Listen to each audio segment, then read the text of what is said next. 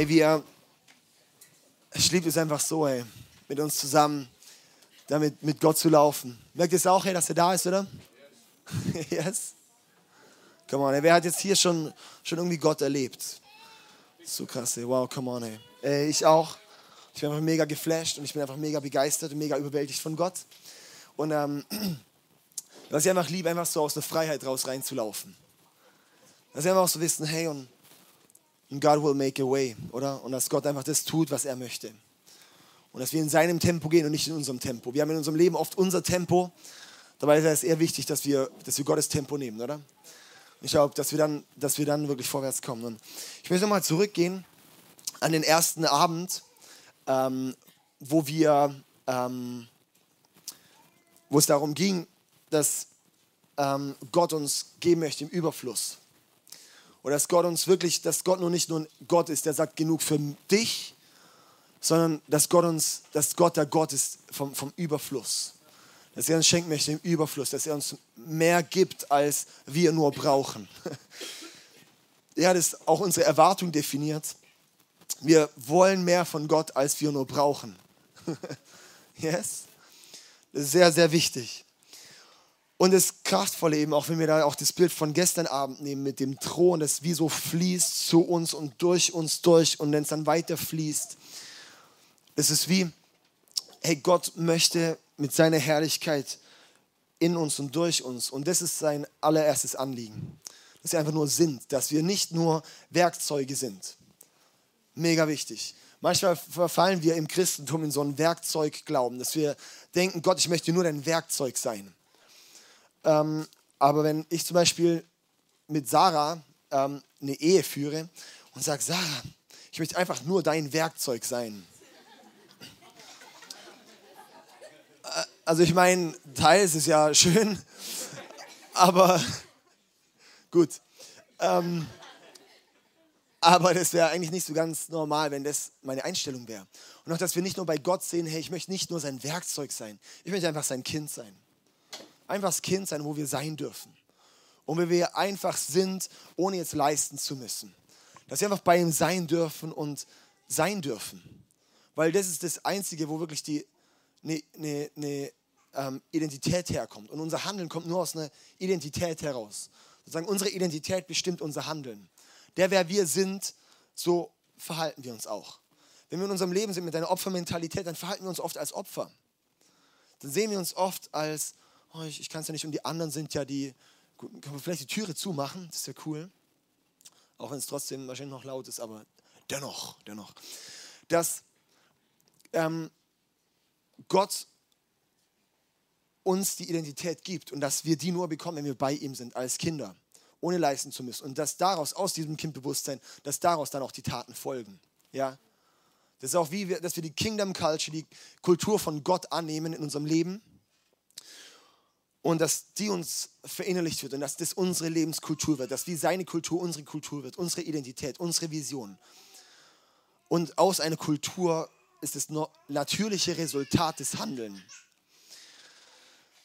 Und dass das wirklich unser, in unser Bewusstsein kommt. Und ähm, da auch wichtig, Autorität kommt immer erst nach Intimität. Wir wollen häufig Autorität. Wir wollen häufig, dass Gott das Wunder passieren. Wir wollen häufig, dass Gott, das, aber das Wichtige ist Intimität. Intimität, wirklich, dass wir Gemeinschaft mit Gott haben, dass wir mit ihm leben und in ihm sind und einfach bei ihm sind und von ihm alle Herrlichkeit ziehen und dass daraus dann aber das Resultat Autorität ist. Ja, auch wie eine Stiftshütte oder das Räucheraltar, die Fürbitte, die Autorität kommt erst nach der Gemeinschaft. Und dass wir das auch sehen in unserem Leben, hey, dass wir wirklich da anfangen bei der Intimität mit Gott. Und dass daraus ein, Aus, so ein, so ein Aus, Ausfluss kommt.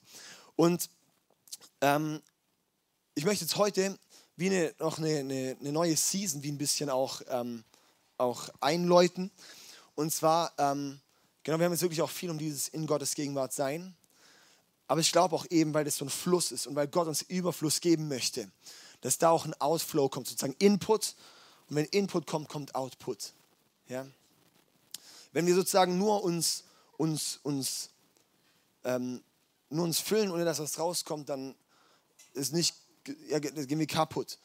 Wir müssen wirklich Input und den Output, der kommt dann. Aber das ist natürlich. Ja, das ist, wenn wir essen, müssen wir natürlich aufs Klo. Oder ist das so? Und ähm, darum ähm, gehen wir heute in der Session, möchte ich jetzt überleiten gleich zu einer ganz besonderen Person. Die ist für mich echt eine sehr wichtige Person, auch schon angesprochen. Ihr kennt ihn wahrscheinlich auch schon. Und ähm, genau, ich habe ganz bewusst diese Session nicht gemacht, ähm, weil ich einfach so wie so, so ein, einfach so das Gefühl habe, dass Gott auch wirklich auch Leute ähm, hierher gestellt hat, die einfach enorm viel da auch zu geben haben in diesem Bereich. Und das ist der Flo. Und zwar, ähm, Flo, den schätze ich so unglaublich. Ich habe ja schon ab und zu mal auch angesprochen. genau. Und ähm, was ich bei ihm bewundere, er lebt so krass diesen Lifestyle, er geht in die Intimität und dann erlebt er Wunder. Äh, wirklich, also kleine, kleine, einfach einleitende Story.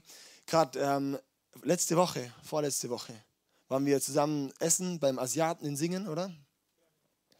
Und dann ähm, ja, sind wir da hingefahren auf dem Parkplatz und ich fahre halt und denke, ich habe Hunger. Und Flo sieht da auf der Treppe dann eine junge Frau sitzen und dann geht er halt hin und ich bin dann so drin und denke so, okay, ähm, ist es, nee, Flo, nee, er hat dann schon gesagt, dass er noch kurz zu der Person geht. Ich so, okay, vielleicht einfach kurz ähm, irgendwas sagen und dann, ja, irgendwann, irgendwann gehen wir dann raus und, oder gehe ich raus und sehe ihn, dass er mit ihr betet. Und dann irgendwann kommt er rein und sagt, hey, das war mega krass. Er hat irgendwie so einfach bei ihr so eine Traurigkeit gesehen. Er ist dann ausgestiegen aus dem Auto zu ihr und hat gesagt, hey, ich sehe bei dir so eine, so eine Traurigkeit und ich kann es nicht mehr ganz genau wiedergeben, aber so ungefähr, hey, und, und dann hat er, wie ist er mit ihr ins Gespräch gegangen. Dann hat sie angefangen, von ihrem Leben zu erzählen. Dann hat sie Heilung erlebt am Körper. Dann hat sie dort Gottes Liebe erlebt. Dann hat sie, war sie so berührt, dass jemand zuhört, dass jemand Zeit mit ihr verbringt. Und dann war sie dort so berührt von Gott, dass sie wie auch mit ihm gebetet hat und wirklich auch so wie Jesus auch eingeladen hat. Und das ist ein Lifestyle, nach dem sehne ich mich und lebe noch nicht. Und das ist was, wo ich sage, ich, das ist was, wo ich glaube, das ist wie auch so ein Next Level. Ähm, ich finde es wichtig, dass wir in der Intimität sind und dass wir einfach Gottes Gegenwart suchen und dass wir Gott ehren und das als erste Priorität. Aber dass wir auch manchmal wie lernen, wie kommen wir zum Output.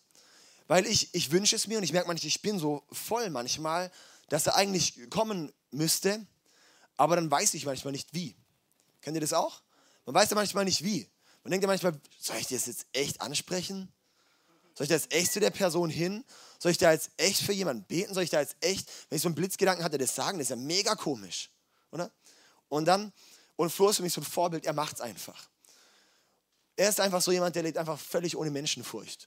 Also zumindest wirkt so nach außen. und ich, ich bewundere das unglaublich. Und ähm, genau, ich möchte einfach jetzt hier im Flo übergeben. Wir schauen vorne noch ein kurzes Video an. Ich habe eine Hand gesehen, die meinen Kopf berührt und eine Stimme gehört, die sagt, ich liebe dich.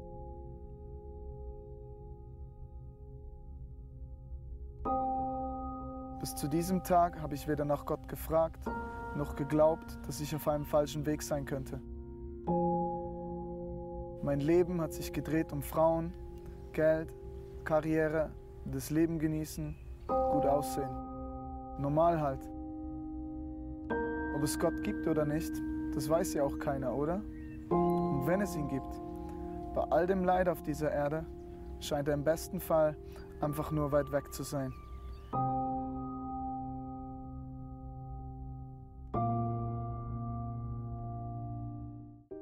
Doch der 6. Februar 2012 hat mein Leben für immer verändert.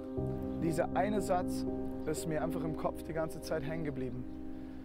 Wer war Jesus und könnte der irgendwas mit meinem Leben zu tun haben? Zwischen den Zeilen ist mir ein Mann begegnet, der hat die totale Selbstlosigkeit verkörpert. Ich habe gesehen, der hat jeden einzelnen Menschen geliebt. Er hat alle Kranken, die zu ihm gekommen sind, hat er geheilt. Und ich habe mir in dem Moment so sehr gewünscht, nur zwei Minuten mal bei ihm sein zu können. Und so habe ich gesagt, Jesus, ich habe keine Ahnung, ob diese Geschichte so stimmt oder nicht. Aber wenn es wahr ist und wenn du tatsächlich lebst, dann würde ich mir nichts sehnlicher wünschen, als dich in meinem Leben zu haben. Im nächsten Moment habe ich eine Hand gesehen, die meinen Kopf berührt und eine Stimme gehört, die sagt, ich liebe dich. Genau dieser Augenblick hat 24 Jahre Atheismus in einer Sekunde zerstört. 24 Jahre lang kämpfen, sich drehen um meine eigenen Probleme und um meine Sorgen und Ängste. 24 Jahre Streben nach Anerkennung und Liebe durch meine Leistung vor anderen waren beendet.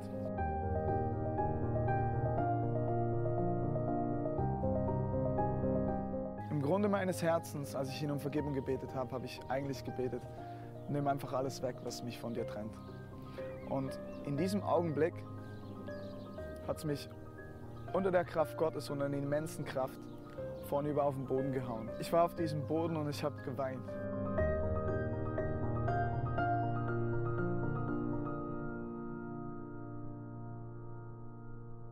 Als ich von diesem Boden aufgestanden bin, habe ich nicht nur gemerkt, dass meine Schuld vergeben ist, sondern dass ich neue Bedürfnisse habe in meinem Herzen. Ich habe gespürt, wie ein neues Leben Platz genommen hat. Ich konnte mir das nicht beschreiben, ich konnte mir das nicht erklären.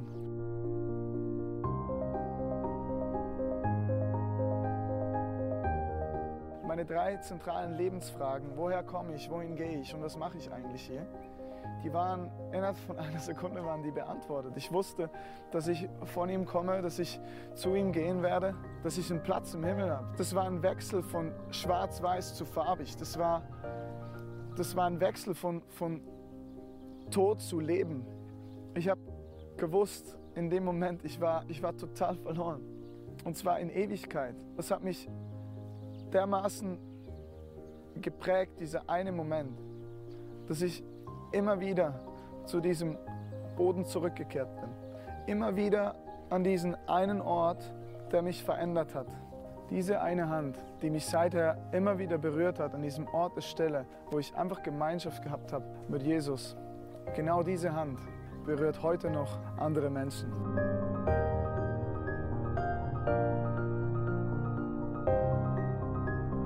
Ich habe gemerkt, dass Jesus mein ganzes Leben will, alles von mir. Genau deswegen strecke ich mich jeden Tag nach diesen Wegen aus von ihm und möchte ihn jeden Tag besser kennenlernen, weil es heißt, ihn zu kennen, das ist das ewige Leben.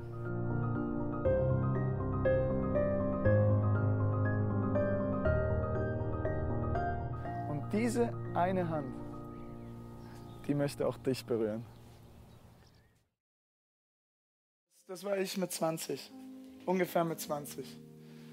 Ähm, also wenn, wenn, wenn einer wirklich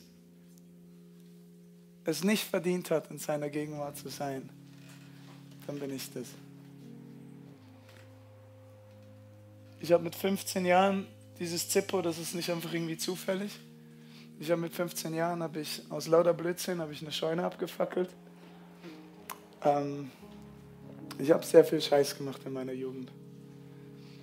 Und ähm, ich war ich habe zu denen gehört, die Leute von so einer Gemeinde, wie ihr seid, liebevolle Leute, auseinandergenommen hat und sie so richtig in die Enge getrieben hat mit, mit Diskussionen. Ich habe sie immer versucht, vom Gegenteil zu überzeugen. Ganz besonders, was Reinheit angeht und Leben mit Jesus. Darum, wenn es einer nicht verdient hat, in dieser Gegenwart zu sein, dann bin ich das. Aber doch darf ich da sein. Und die Frage ist, warum? Weil es eben nicht darum geht, was wir verdienen und was nicht. Das ist Gnade.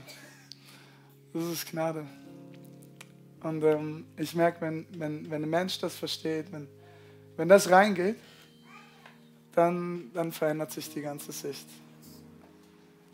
Ich, ich will euch nichts vorenthalten. Ich will nicht, ich könnte jetzt anfangen damit, so euch total zu ermutigen.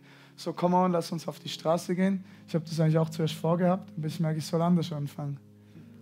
Ähm, und zwar mit einem kleinen Anstoß, der ein bisschen sauer wird wahrscheinlich. Ähm, und zwar mit dem 2. Timotheus 3,12.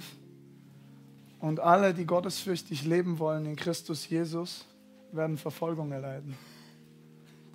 Das ist ein Vers, das, da heißt es nicht, alle ihr, die ihr ähm, Christen seid oder alle ihr, die ihr in die Kirche geht oder all, alle ihr, die ihr ähm, im Ministry in der Kirche mitarbeitet, werdet verfolgt werden, sondern ihr, die ihr ein Bedürfnis habt, göttlich zu leben. Und ein Lebensstil zu leben in den Fußstapfen von Jesus führt immer zur Verfolgung. Du kommst nicht drum herum. Also wenn du das tun willst, was Jesus gesagt hat, was du tun sollst, dann wirst du um das nicht rundum kommen. Aber der Punkt ist, und auf das will ich hinaus, es ist, ich stehe hier vorne, ich habe, als ich zum Glauben kam, habe ich geschätzt 12 von 13 Personen aus meinem Leben verloren. Ich habe unmittelbar danach einen Riesenstreik gehabt mit meiner eigenen Familie. Ich habe unmittelbar danach praktisch meinen ganzen Freundeskreis verloren. Innerhalb von, das ging nicht lange, das waren zwei, drei Tage.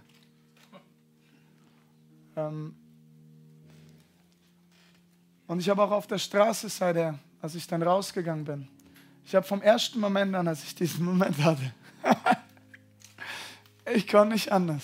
Ich kann jedes Mal heulen, wenn ich anfange zu reden davon. Weil ich, ich, ich konnte einfach nicht anders, als, als rauszugehen zum Nächsten. Ich, ich habe nicht gewusst, wie man das macht. Ich habe keine Anleitung gehabt. Ich habe keine Ahnung gehabt, wie man das macht. Ich habe einfach gesehen, diese eine Frau, da geht es total dreckig. Ich habe die gesehen. Ich habe plötzlich habe ich angefangen zu sehen. Ich habe ich hab mich plötzlich angefangen, für den einen zu interessieren. Warum? Weil er sich zuerst für mich interessiert hat.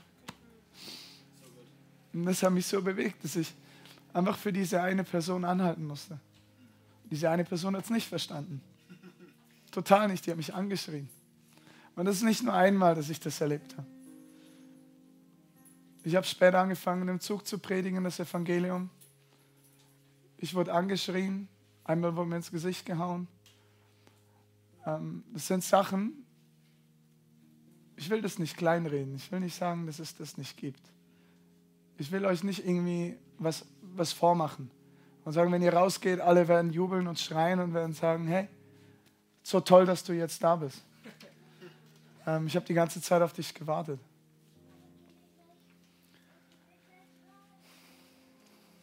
Aber der Punkt ist, wenn sie es verstehen würden, wenn sie es sehen würden und wenn ein Mensch für einen anderen betet, dann hat es Kraft.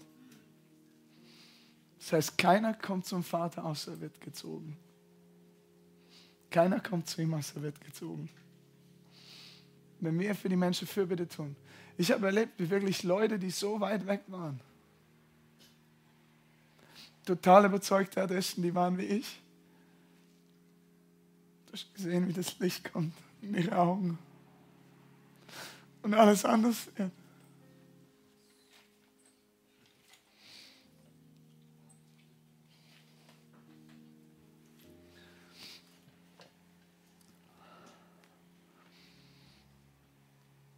Und das ist das, was ich sehen will um jeden Preis. Ich will sehen, dass dieser Himmel voll ist.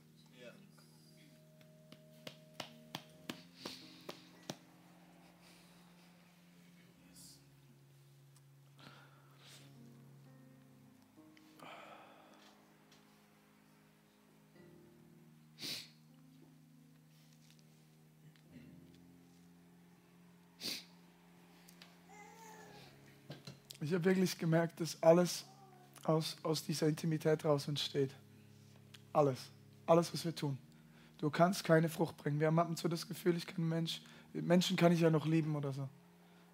Aber glaub mir, das ist genauso unmöglich wie einen Toten aufzuwecken. Das kannst du auch nicht. Und einen Mensch zu bekehren, das kannst du auch so wenig, wie du einen Toten, einen Toten auferwecken kannst. Und darum geht es nicht darum, was wir machen, sondern es geht darum, mit ihm verbunden zu sein, auf ihn zu hören, diese Stimme zu hören und das umzusetzen. Wie hat Jesus gelebt? Er hat hingehört und hat gemacht. Er hat nur gehört und hat gemacht. Er hat nichts aus sich selber herausgemacht. Er hat gesehen, was der Vater tut und hat das getan. Und wenn du das siehst, dann passieren wunderbare Dinge. Und eine Geschichte ist, es tut mir leid, dass ich das jetzt so erzählen muss, Lisa. Wenn ich dich dazu müssen so bisschen rausholen. Aber ich merke so, dass es mich mega bewegt hat. Weil ich bei dir so ein Ziehen gesehen habe von einem liebenden Papa. Ich habe sie ich habe immer wieder so vom, vom ICF und, und so weiter, habe ich einfach, jedes Mal, wenn ich in die Kirche gehe oder sonst wo bin, dann und ich sehe wen, dann gehe ich meistens gehe ich auf die Person zu, weil das kostet mich eine Minute. Und ich habe dann zuerst habe ich mit ihren Freunden irgendwie geredet. Ich habe sie nicht mal so bemerkt und habe mit denen geredet. Und, und das Krasse war, dass ich habe dann Eindrücke bekommen für den einen, die einfach so auf den Punkt waren, dass er da irgendwie nicht mehr rauskam. Und ähm, das hat irgendwie so eine bleibende Spur hinterlassen. Ich bin dann gegangen. Drei Wochen später habe ich sie wiedergesehen. Diesmal zusammen mit der Gemeinde im, im Döner. Und ähm, habe sie zuerst gar nicht erkannt. Sie hat mich gekannt, ich habe sie gar nicht erkannt im ersten Moment. Und am Ende habe ich so gemerkt, Gott will einfach zu ihr reden, der will, der will was sagen. Und äh, ich habe dann, hab dann ein paar Worte bekommen, die, so wie es ausgesehen hat, ziemlich rein sind.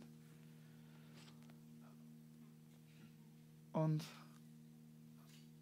das war's dann. Das war die zweite Begegnung. Und dann haben wir am, das war am Sonntag und am Dienstag drauf, haben, äh, hat so einen Lobpreisabend gegeben. Pray and Praise. Und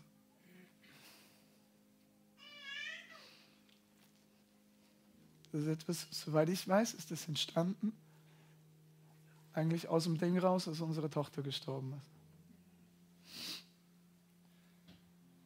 Und an dem Abend holt er seine Tochter nach Hause.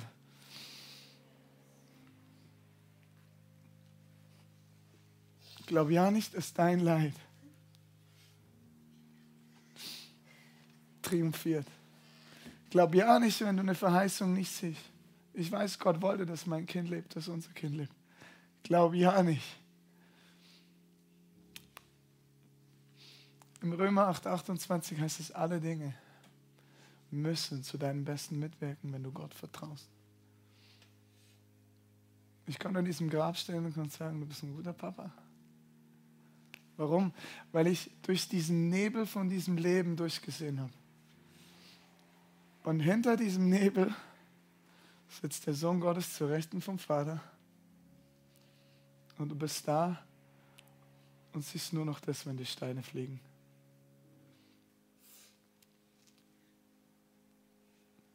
Und das gilt für das Leid, das gilt für die Straße, das gilt für alles.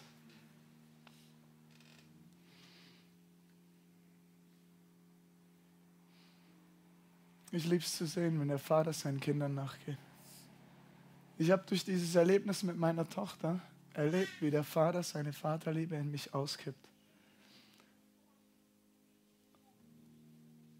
Ich stehe da und sage heute, ich bin so dankbar, dass es so gekommen ist, wie es gekommen ist. Warum? Nicht, weil ich glaube, dass es Gottes Wille war. Ich glaube, dass Gottes Wille war, dass das Kind lebt. Und ich gehe für Totenauferstehung. Ich habe eine Woche gefastet und gebetet, dass das Kind aufsteht. Nicht mehr für mich, sondern für diese Nation, dass sie die Auferstehungskraft sieht.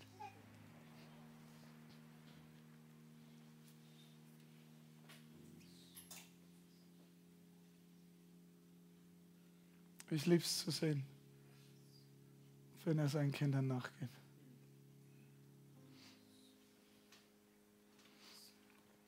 Und wenn diese Umstände ihren Boden verlieren. David hat vorher gesagt, dass ich so, so furchtlos wirke. Und so als hätte ich gar keine Angst. Ich kann euch eins sagen, ich habe Angst. Ich kenne Angst. Sehr gut. Ich war heute Morgen zum Beispiel war ich im Wald. Fünf Uhr morgens bin ich aufgestanden. Ich habe eine halbe Stunde oder so, eine Stunde habe ich total geschlafen heute. Total Magenschmerzen gehabt, mir ging so mies, wie es mir eigentlich noch nie ging. Und ich bin trotzdem aufgestanden, habe mich aufgemacht. Warum? Weil ich weiß, in Gottes Gegenwart finde ich alles, was ich brauche bin aufgestanden, bin raus. Und das Witzige war, ich, ich kenne die Gegend überhaupt nicht. Bin dann irgendwo in den Wald raufgefahren, weil ich will dann ein bisschen laut sein, will ein bisschen anbeten. Hier drin will ich nicht alle Leute verrückt machen. Also fahre ich besser raus. Und im Wald denke ich so, das Erste, was mir kommt, ohne Witz, ist, was wenn jetzt ein Bär kommt oder so. oder irgendwelche wilden Tiere oder keine Ahnung was. Und, und ich, es ist, so, es ist so saudunkel, ich bin überhaupt nicht gerne im Wald, wenn es dunkel ist. Ich gehöre zu dieser Art Person. Ich mag das gar nicht. Ähm, aber ratet mal, was passiert ist. Ich bin rausgegangen und es ist kein Berg gekommen. Das ist nicht passiert. Meine Furcht hat sich nicht bewahrheitet. Und das ist sehr oft so. Weil Furcht ist ein Lügner. Furcht lügt dich an. Ich habe erlebt, das ist so lustig. Ich habe so einen Eindruck gehabt, dass wenn ich auf diese Person jetzt zugehe, die wird mir gleich eine reinhauen. Ich bin dann auf die Person zugegangen mit dem Resultat, dass ihre gebrochene Hand zusammengewachsen ist. Und dass alle drei obdachlosen Jugendlichen zum Papa gefunden haben. Also was passiert, wenn wir nicht mehr der Furcht zuhören, sondern diesem Papa? Wenn wir auf die Stimme Gottes hören, anstatt auf das andere. Das ist das, ist das was ich merke, was, was unbedingt rein muss. Ich merke, dieses, dass, dass wir, ich merke etwas, was für mich so eine Wahrheit geworden ist, ist, das Gegenteil von Furcht ist nicht irgendwie Mut. Das denken wir meistens, dass es Mut ist. Nein, es ist Glaube. Glaube ist das, die Gegendroge sozusagen zur Furcht. Das heißt, wenn ich, wenn ich aus, aus Glauben gehe, wenn ich weiß, ich weiß einfach, mein Papa ist da. Und egal wie es aussieht, er wird mit mir sein. Und ich verspreche euch, eins, was ich erlebt habe, die meisten Leute, die ein Kind verloren haben, die stehen nicht mehr auf. Ich habe nach zwei Tagen so einen Frieden erlebt. Ich war nur am Lachen. Ich habe im Grab gestanden, ich habe gelacht. Das sieht total abartig aus. Weil die Leute das nicht verstehen. Wie geht sowas? Das ist, weil er die Auferstehung und das Leben ist. Jesus hat gesagt, du musst dein Leben verlieren, um es zu gewinnen. Das heißt, je mehr ich verliere in meinem Leben, je mehr mir genommen wird, was dann? Desto mehr gewinne ich Desto mehr nimmt er Gestalt in mir an, weil der Sohn selber perfekt wurde durch die Leiden hindurch. Der Sohn selber wurde sich, das hat sich gezeigt. Dieses Leben ist explodiert.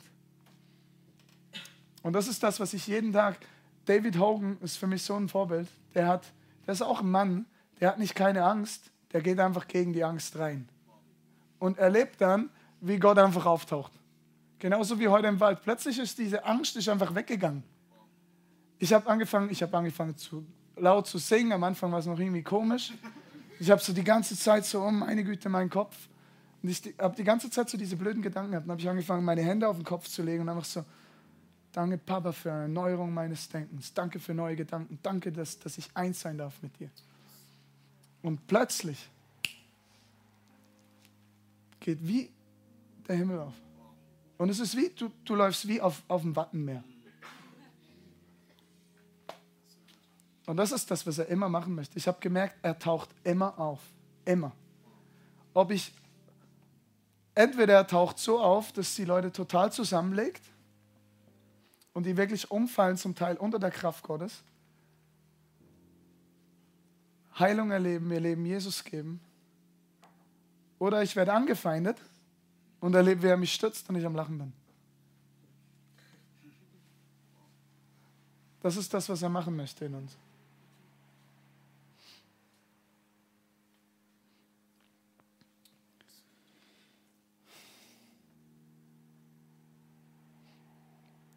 Ich merke, dieser, dieser Heilige Geist, wenn wir das verstehen würden, was für ein großes Geschenk das ist, wenn wir das.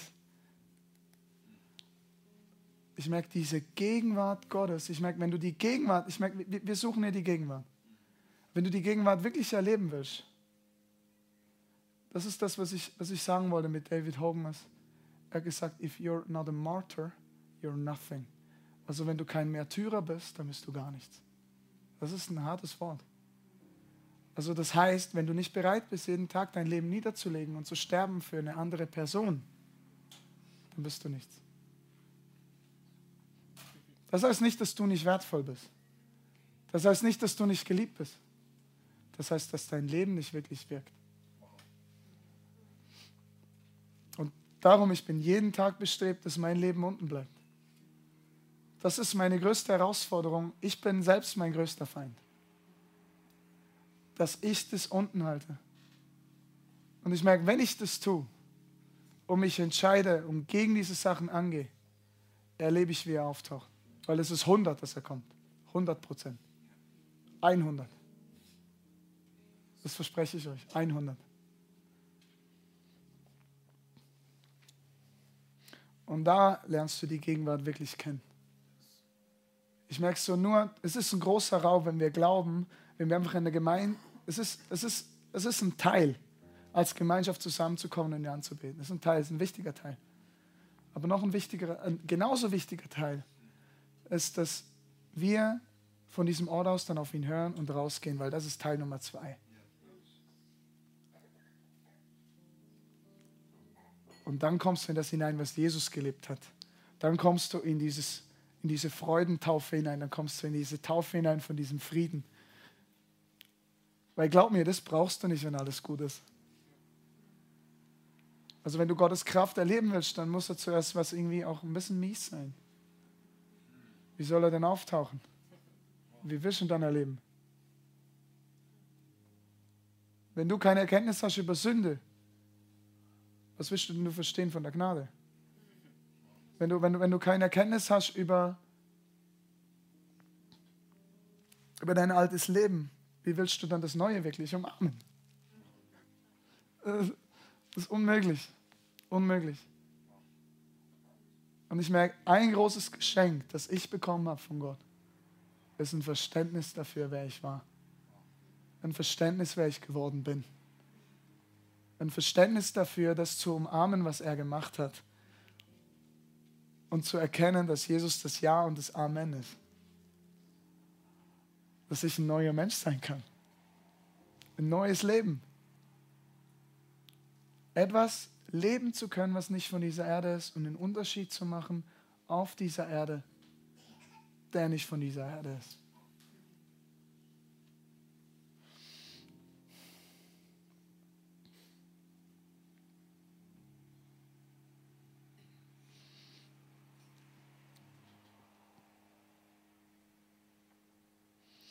Ein wichtiger Punkt, den viele Christen irgendwie nicht. Also ich merke so, es sind eigentlich drei wichtige Verse, die ich für heute bekommen habe. Und das ist Johannes 15,3, Johannes 14,12 und Johannes 20,21. Johannes 15,3, Johannes 14,12 und Johannes 20,21. Johannes 15,3 ist, ich bin der Weinstock, ihr seid die Reben, wer in mir bleibt und ich in ihm, der bringt viel Frucht, denn getrennt von mir könnt ihr nichts tun. Das ist dieses wirklich, ich bin in dieser Intimität. Ich weiß, wenn ich diesen Ort nicht pflege, das, was ich da pflege, das kommt nachher hinten raus. Ich habe erlebt, wenn ich fünf Stunden da bin, und ich weiß, das kann nicht jeder und ich kann das auch nicht immer, aber wenn ich die Zeit aufbringen kann, dann mache ich es. Und wenn ich diese fünf Stunden da bin, dann werde ich etwas leben, was noch kein anderer vor mir an diesem Ort gelebt hat. Das ist 100 Prozent. Ich habe erlebt, wie ich in einem Einkaufszentrum bin und einfach einer nach dem anderen wird gesund. Einer nach dem anderen. Und einer nach dem anderen ist und zum Teil und im nächsten Moment nicht, nicht so Heilung gesehen, aber einer nach dem anderen hat es ausgenockt, wenn ich das Evangelium erzählt habe. Nur das Wort.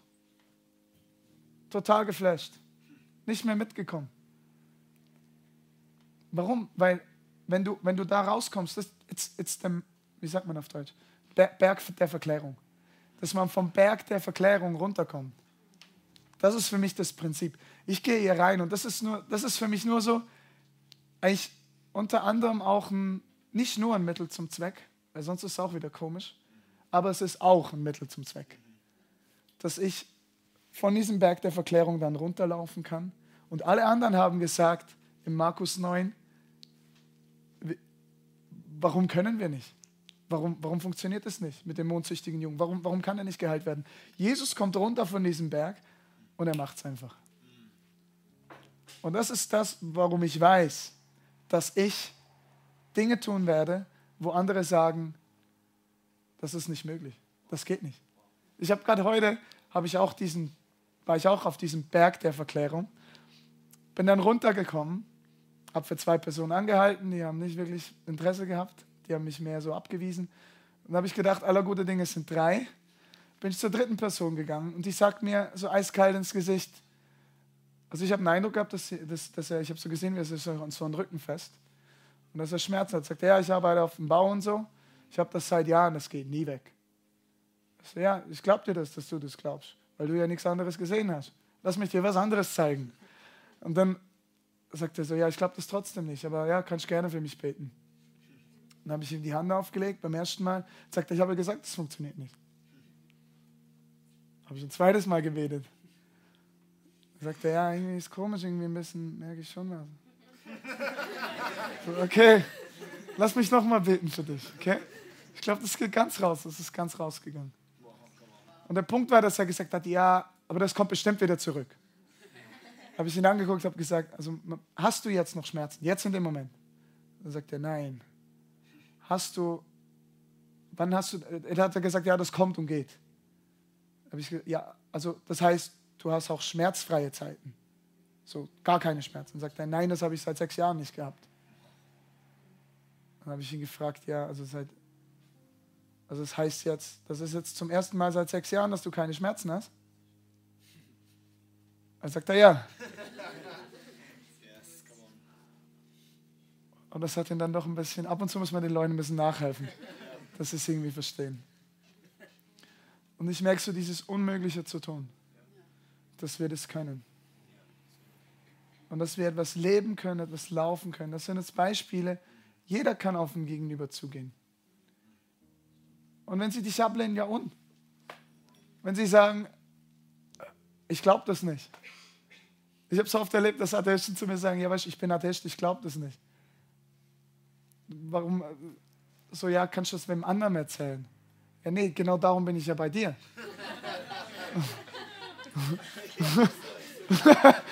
also, das, sonst wäre das ja komplett bekloppt, was ich mache.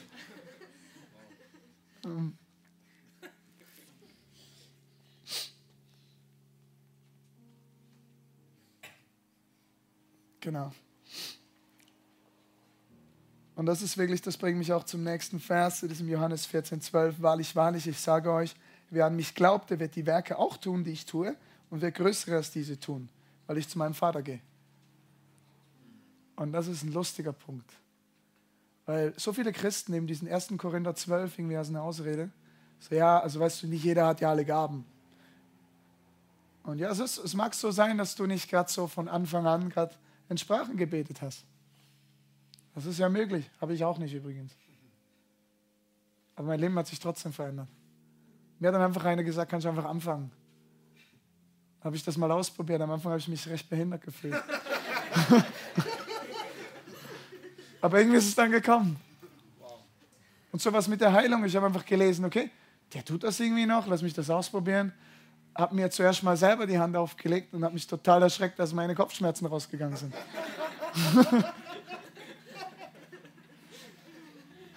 und irgendwie, es funktioniert wirklich noch. Diese Sachen gibt's. Und dass wir, dass wir wirklich auch die, die größeren Dinge tun können. Ich habe ich hab gesehen, wie Leute wirklich, ähm, ich muss ein gucken von der Zeit, ich glaube, ich lasse das mit dem Video, ähm, dass, dass Leute, die, die unheilbare Krankheiten hatten, einfach geheilt wurden. Und ein Beispiel möchte ich noch schnell bringen. Kannst du, kannst du das Kurzvideo, das 23-Sekunden-Video schnell abspielen? Das ist ein bisschen undeutlich, was mit dem Handy aufgenommen wurde, aber ich glaube, man versteht es. Können Sie das auch machen? Jetzt wirklich? Hast du eine Skoliose oder nicht? Kann man wirklich am Rücken machen? Warte, ich sag. Jetzt mach mal dein Handgelenk. Du kannst es voll bewegen jetzt. Die gibt der Jagdschatten. Und wie viel konntest du vorher? Krank, Junge. So. Lass mal mal So. deine, deine jetzt? Finger. Also mit den Schmerzen konnte Ja. ich nur bis hier und jetzt kann ich es Du hast keine Schmerzen mehr. Das ist jetzt gar nichts mehr. Das steht das nicht. gleich an. Hä? Weißt du das? Genau. Jetzt wirklich? Hast du eine Skoliose? Das ist fertig. Das ist einfach so ein Beispiel, das war auch so eine lustige Geschichte und das bringt mich eigentlich zum nächsten Punkt, wo wir eigentlich auch landen wollen. Nämlich am Punkt, dass das, was auf meinem Leben ist und was ihr seht, was euch inspiriert, das ist nicht da, um mich hochzuheben, sondern damit ihr es auch machen könnt.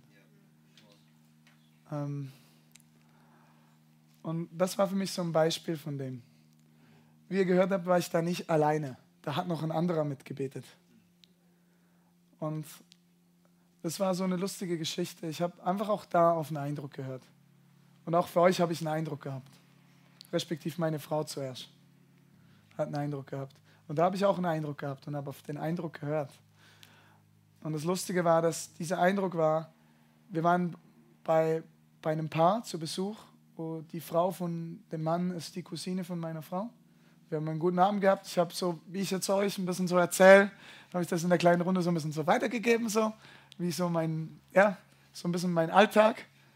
Und dann hat ihn das total fasziniert. Er hat gesagt, ihn regt es voll auf, dass er irgendwie so Heilung und so erlebt einfach nicht. Er sieht das bei allen, aber irgendwie selber erlebt das nicht. Und er hat irgendwie das Gefühl, dass es nicht für ihn ist. Und dann habe ich ihn ermutigt, dass das geht. Und ich merke, so ein Teil ist immer dieses Ermutigen. Also, dass ihr auch heute rausgehen könnt und ähm, ich hoffe, ihr seid ermutigt, einfach für die eine Person anzuhalten. Aber ich habe gemerkt, dass da noch mal ein Schritt mehr einfach wie notwendig war. Weil ich war in diesem, in diesem Raum am Morgen, habe gebetet und dann kriege ich ein Bild, wo ich so sehe, dass er so neben mir steht, der Heinz heißt er, und dass ich ihn sozusagen, dass ich so zu, auf Leute zugehe, die Leute anspreche und dann irgendwie so ganz frech sage, hey, das ist übrigens durch den Mann fließt irgendwie die Kraft Gottes und der wird jetzt für dich beten. Und dann wirst du sehen. Und ähm, ich habe das, das, Bild gehabt und dann ist er, ist er nach Hause gekommen. Ich habe irgendwie den Eindruck gehabt, hey, ich sollte mit dem ins Einkaufszentrum fahren. Und dann kommt er nach Hause und sagt, hey, ich war jetzt gerade im Supermarkt, ich habe da eine Frau gesehen, ich wollte die unbedingt ansprechen, ich habe mich aber nicht getraut. Ähm, und ich habe dann gesagt, Gott, also wenn du wirklich willst, dass ich das mache, dann musst du mir helfen. Dann musst du mir wen schicken, der mir hilft. Ihr könnt dreimal raten, um welche Uhrzeit das passiert ist. Nämlich genau um die Uhrzeit, als ich das Bild bekommen habe. War ziemlich lustig. Ich bin dann mit ihm, auf jeden Fall bin ich mit ihm, sind wir nach Düsseldorf gegangen. Und ähm, da ist dieser Videoausschnitt her. Wir haben, waren zuerst im Einkaufszentrum und wir wurden nur abgelehnt. Eine Ablehnung nach dem anderen. Am Schluss wurden wir noch rausgeworfen. Weil die einfach Angst, alle haben das Gefühl gehabt, ich sei ein Terrorist oder so. Oder ich will sie irgendwie beklauen. so totale Angst und Misstrauen. Und am Ende sind wir draußen gestanden und dann sehen wir diese Jugendliche, vor denen wir normalerweise Angst hätten. Und ähm, ich denke dann so, ja gut, lass mich einfach darüber gehen. Ich habe mir nichts Besonderes dabei gedacht. Das ist auch so ein Ding. Oftmals wirkt er einfach durch diese zufälligen, random Sachen, die gar nicht so auffällig sind. Wie das auch bei der Lisa war. Für mich etwas sehr, sehr nicht irgendwie so, boah, krass geleitet jetzt, Lisa, sondern es ist dann. Aber der Vater hat das gemacht. Im Hintergrund, ohne mein Wissen. Er hat meine Schritte gelenkt. Und das Krasse war, dass dann einer, der Fakt war, das war die erste Heilung von ca. 20. Also ist nachher jeder ist gesund geworden. Und der Heinz hat seine Hände aufgelegt und hat gemerkt, wie zum ersten Mal so, also ich habe gedacht, wäre ja schon mal geil, wenn er jetzt irgendwie so, ja, einfach mal so ein Nackenschmerz, der rausgeht oder so. Das wäre wär mal, wär mal cool, oder? Das mal zu erleben. Und das Erste, was er erlebt, ist direkt, wie sich ein Knochen, der falsch zusammengewachsen ist, bumm, und dass seine Hand einfach so in die richtige Position verschiebt.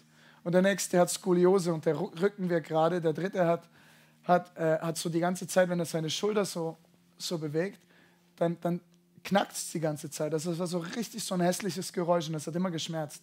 Einmal gebetet, das Ding war weg. Einer hat irgendwie so an den Händen so total die Ausschläge gehabt. Einmal gebetet, es war weg. Eins nach dem anderen. Am Ende 10, 20, 10, circa 10, 10 Jugendliche waren dann da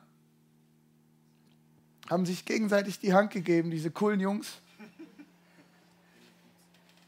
Und andere sind noch vorbeigelaufen und haben gesagt, hey, seid ihr schwul oder was?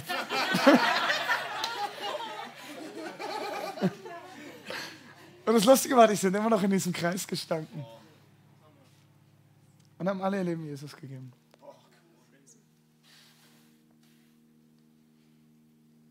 Selbst ein Junge, der reingelaufen ist in diese Menge mit erhobener Hand und gesagt hat, Allah Akbar. Bin auf den zugegangen. habe gesagt, du wirst gleich sehen, dass Jesus König ist. Weil er Schmerzen gehabt hat in seiner Hand. Weil er einen anderen geboxt hat. Also Heilung eigentlich so nicht verdient, oder? Eher nicht. Nicht so. Und geheilt. Der war ziemlich leise nachher. das, ist, das ist der Teil, den ich liebe, wenn Gott auftaucht. Und genau das, was bei diesem Heinz passiert ist, das, das wünsche ich mir für die ganze Gemeinde. Dass das passieren darf. Und ähm, dafür hat Julia einen speziellen Eindruck gehabt, der ähm, für euch und den ich in meinem Herzen, wo ich, wo ich Ja sagen konnte. Und wir haben dann diesen Eindruck unserem liebevollen Pastorenpaar vorgebracht. Und ähm, es ist so krass, wie sie uns einfach volles Vertrauen geschenkt haben, dass, ähm, dass wir das machen können.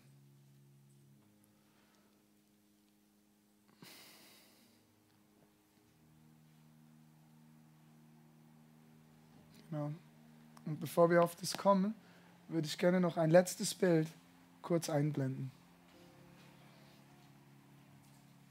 Das ist okay, der Text ist egal. Aber ich habe dieses Bild heute habe ich im Wald gesehen. Es waren so Stecken, also es war so wie diese Menschen jetzt sind, habe ich so Stecken gesehen, die so im Kreis waren.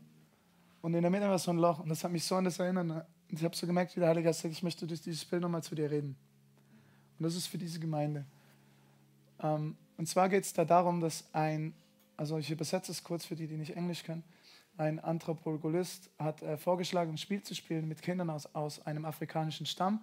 Und er hat einen ein Korb voll Früchte ähm, neben einen Baum gestellt und den Kindern gesagt, dass sie, wer, wer zuerst die Früchte findet, der darf alle behalten. Und ähm, als er zu, den, zu denen gesagt hat, dass sie, dass sie ähm, rennen sollen, alle haben sich alle aneinander an der Hand genommen und sind zusammengerannt. Haben sich zusammengesetzt und haben zusammen die Früchte genossen. Und als er sie gefragt hat, warum, warum sie eigentlich, ähm, warum, sie, warum sie zusammengerannt sind, weil alleine hättest du ja alles haben können, ähm, haben sie gesagt, wie können wir nur glücklich sein, wenn einer alles hat und alle anderen nichts. Und das ist der Teil für mich, wo ich so merke, ist ja geil, wenn ich das leben kann. Mich freut. Also es ist das Coolste.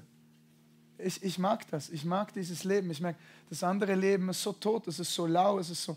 Wenn ich nur schon in eine Tanke reinlaufe und ich habe dem nicht von Jesus erzählt, fühle ich mich irgendwie total schräg. Das ist total komisch für mich. Das geht gar nicht mehr in meinen Kopf, dass ich das irgendwie oder, oder wenn ich eine Person sehe in meinem Auto und ich fahre einfach vorbei, das ist für mich total schräg, das ist für mich total normal geworden, einfach rechts ranzufahren, kurz auszusteigen, zu der Person hinzulaufen. Total normal. Für, für die meisten hier ist es wahrscheinlich eher abnormal, eher schräg. Oder dem Zöllner von Jesus zu erzählen oder auf dem, auf dem Flugzeug den, den für die Stewardess zu beten und, und den, den allen von Jesus zu erzählen oder im Zug aufzustehen, das Evangelium zu predigen. Vielleicht ein bisschen schräg. Aber eigentlich glaube ich, dass das, was du auch gesagt hast, wir müssen in das Normal kommen, was die Bibel gesagt hat, normal. Und die Bibel sagt, normales Apostelgeschichte 1 sagt, receive power from on high, empfang Kraft aus der Höhe, wird zugerüstet mit dem Heiligen Geist und dann macht's.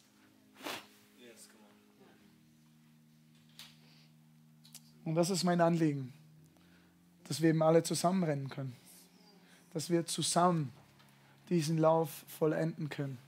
Weil das war immer mein Bild, das ich vor Gott habe. Es geht nicht um mich. Dass ich, dass ich eine reine Braut hinter mir herziehen darf. Die voll zugerüstet ist und alles hat, was sie braucht. Und das ist das, was ich mir wünsche für diese Gemeinde.